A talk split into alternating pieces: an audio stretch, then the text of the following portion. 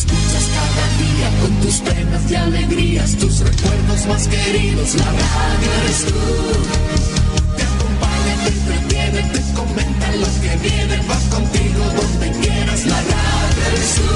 La radio eres tú. Tus canciones preferidas, las noticias cada día, gente amiga que te escucha. La radio eres tú. Te entusiasma, te despierta, te aconseja y te divierte, forma parte de tu vida. La radio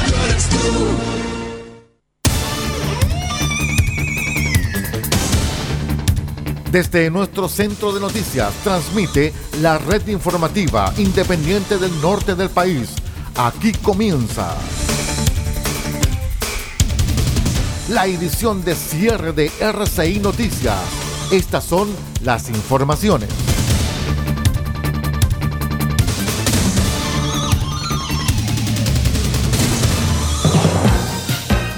¿Cómo están estimados amigos? Buenas noches. Vamos de inmediato a revisar las noticias al cierre en esta jornada a través de r6medios.cl y nuestros asociados. Los saluda como siempre vuestro amigo y servidor Aldo Pardo. Estas son las noticias.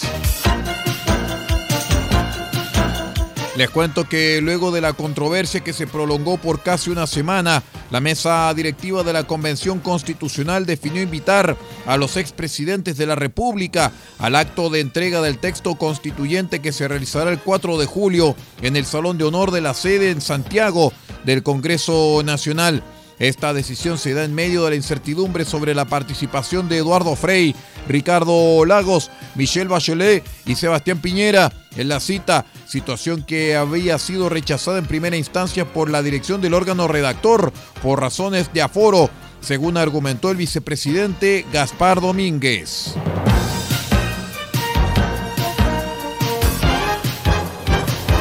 El jefe de la bancada de los diputados de la UDI, eh, Jorge Alessandri, criticó la decisión de trasladar la estatua del general Manuel Baquedano al Museo Histórico y Militar, asegurando que este gallito lo ganó la violencia. El parlamentario lamentó que el monumento se irá a un museo cerrado, que la podrán ver solo algunos que tengan acceso a ese museo. La ciudad se verá privada del monumento a Baquedano. ¿Quién ganó? Ganaron los violentistas. Habría que preguntarle al gobierno si le preguntó a la primera línea dónde quería que estuviera Baquedano. ¿Van a correr similar suerte monumentos a Carrera o Higgins San Martín? ¿Va a decidir la violencia dónde podemos tener expresiones artísticas históricas? ¿Va a elegir la violencia dónde y qué podemos ver? ¿A qué hora podemos caminar o transitar? Cuestionó. Para Alessandri, este gallito lo abrió la violencia y este gobierno le abrió la puerta.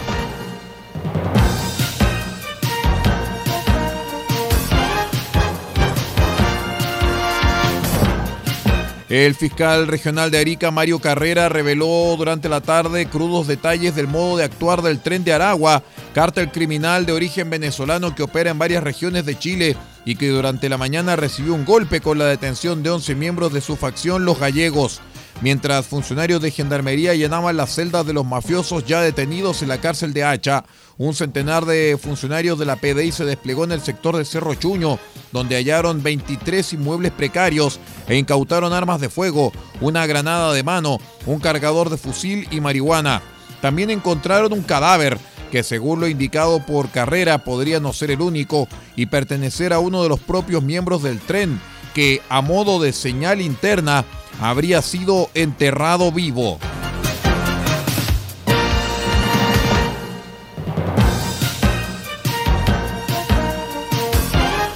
Ocho comunas pertenecientes a la región metropolitana y una fuera de la capital registraron una disminución en el número de robos, lesiones y homicidios durante el primer mes de operatividad del denominado Plan 700, reforzamiento dinámico de carabineros que dotó de 700 funcionarios a 17 localidades del país.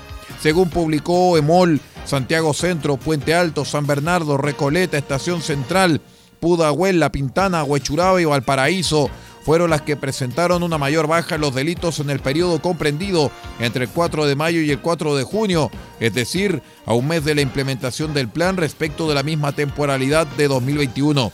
No forman parte del listado Arica, Iquique, Coquimbo, Concepción, Maipú, Quilicura, Renca y Cerro Navia. Tras conocerse estos datos, el alcalde de Valparaíso, Jorge Sharp, afirmó en una transmisión de redes sociales que necesitamos abrir el problema de las dotaciones en nuestras ciudades. Un botón de muestra. La comuna de Valparaíso recibió un aumento de dotación policial. Sin embargo, nos enteramos que iba a ser solamente temporal y se va a acabar. Vamos a una breve pausa y ya regresamos con más noticias. Esto es la edición de cierre de R6 Noticias, el noticiero de todos. Espérenos.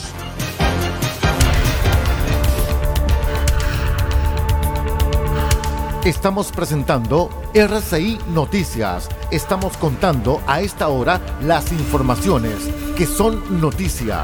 Siga junto a nosotros. Albayay Abogados, estudio jurídico, asesoría legal integral en las más diversas áreas del derecho.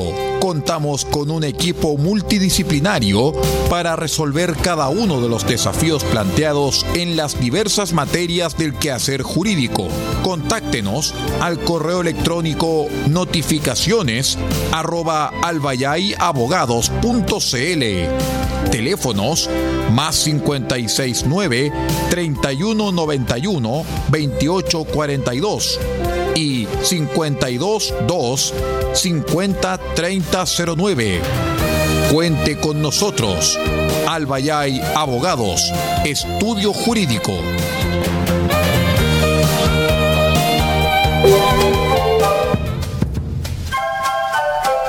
Del Huerto Copiapó tiene para usted Frutas, verduras, huevos, productos orgánicos. Un gran surtido en camino hasta su mesa. Estamos junto a ustedes de lunes a domingo de 9 a 14.30 y de 16.30 a 19.30 horas. No se puede ir del huerto sin su oferta, simplemente porque tenemos ofertas todos los días. Ubíquenos en los Carrera 3615 Copiapó o llámenos al más 569 6468 0819 del Huerto Copiapó. La solución económica en camino directo a su mesa.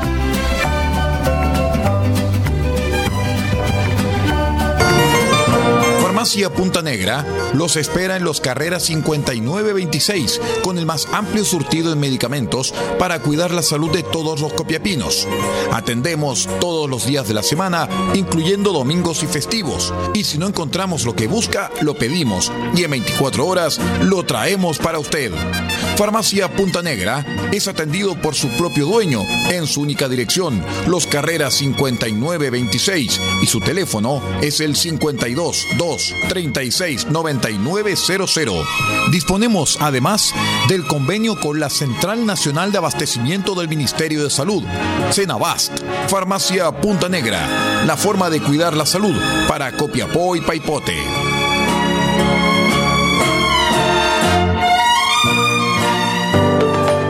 El borrador de la nueva constitución ya está listo. Conoce una de las normas que contiene. Toda persona tiene derecho a salud y al bienestar integral, incluyendo su dimensión física y mental. Para ello, el Estado creará un sistema nacional de salud, de carácter universal, público e integrado, haciéndose cargo de una demanda social fundamental. Este 4 de septiembre, votemos informadas. Atacama Constituyente es un programa de educación cívica del gobierno regional, ejecutado por la Asociación Regional de Municipios de Atacama.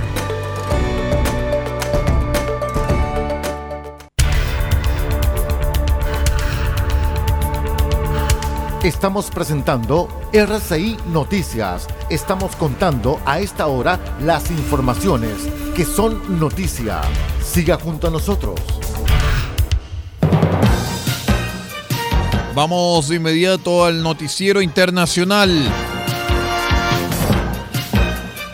Les cuento que el patrón de la plataforma de compraventa de criptomonedas Binance, Changpeng Shao, declaró el jueves a la agencia FP que aportará 500 millones de dólares para financiar la compra de Twitter por parte de Elon Musk para apoyar la libertad de expresión. Twitter es probablemente la plataforma de libertad de expresión más importante en el mundo, declaró el empresario canadiense de origen chino en una entrevista concedida a la agencia FP en París durante el Salón Vivatech. Queremos apoyar la libertad de expresión, añadió el empresario, conocido como CZ.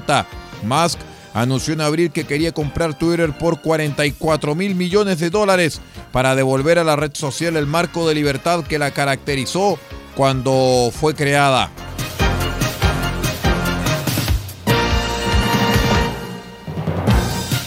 Las lluvias provocadas por el huracán Blas de categoría 1 y que se mueve en paralelo a la costa del Pacífico mexicano dejaron daños menores en el sureño estado de Guerrero, informaron el jueves autoridades locales.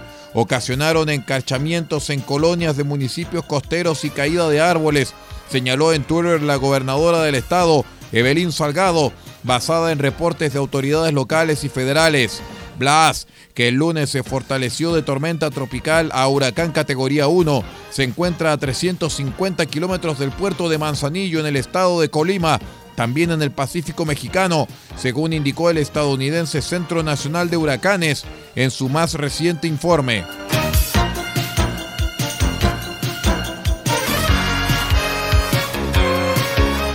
La ONU, indígenas, ONG ya llegados expresaron su indignación por el asesinato del periodista británico Tom Phillips y el experto Bruno Pereira mientras trabajaban en la defensa de las comunidades nativas y el medio ambiente en la Amazonía brasileña, donde continúa la investigación del caso.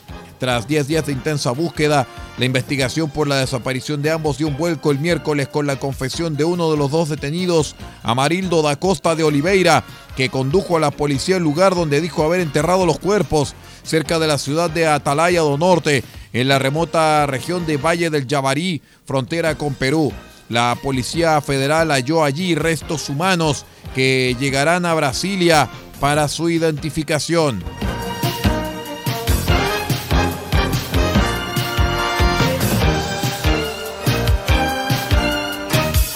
Les cuento que Rusia ha dado el 15 eh, de junio el pistoletazo de salida al Foro Económico Internacional de San Petersburgo, el principal encuentro empresarial del país, que en su día fue un escaparate de su integración europea, pero que ahora se celebra en medio de las desavenencias con Occidente por el conflicto de Ucrania. Esta vigésimo quinta edición del Foro Económico Internacional de San Petersburgo, apodado en su momento el Davos ruso, se celebra bajo el lema de nuevas oportunidades en un nuevo mundo y se espera que acoja a 40 delegaciones de China, Turquía, Egipto, América Latina y África, pero sin la presencia de personalidades de países no amigos, en palabras de Yuri Ushakov, asesor diplomático del Kremlin.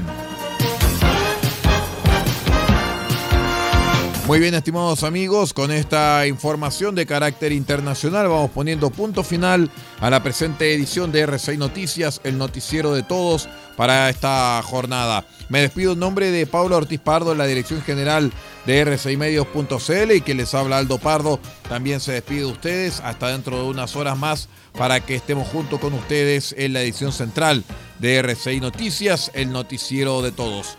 Muchas gracias por acompañarnos, que tenga una muy buena noche y un excelente descanso.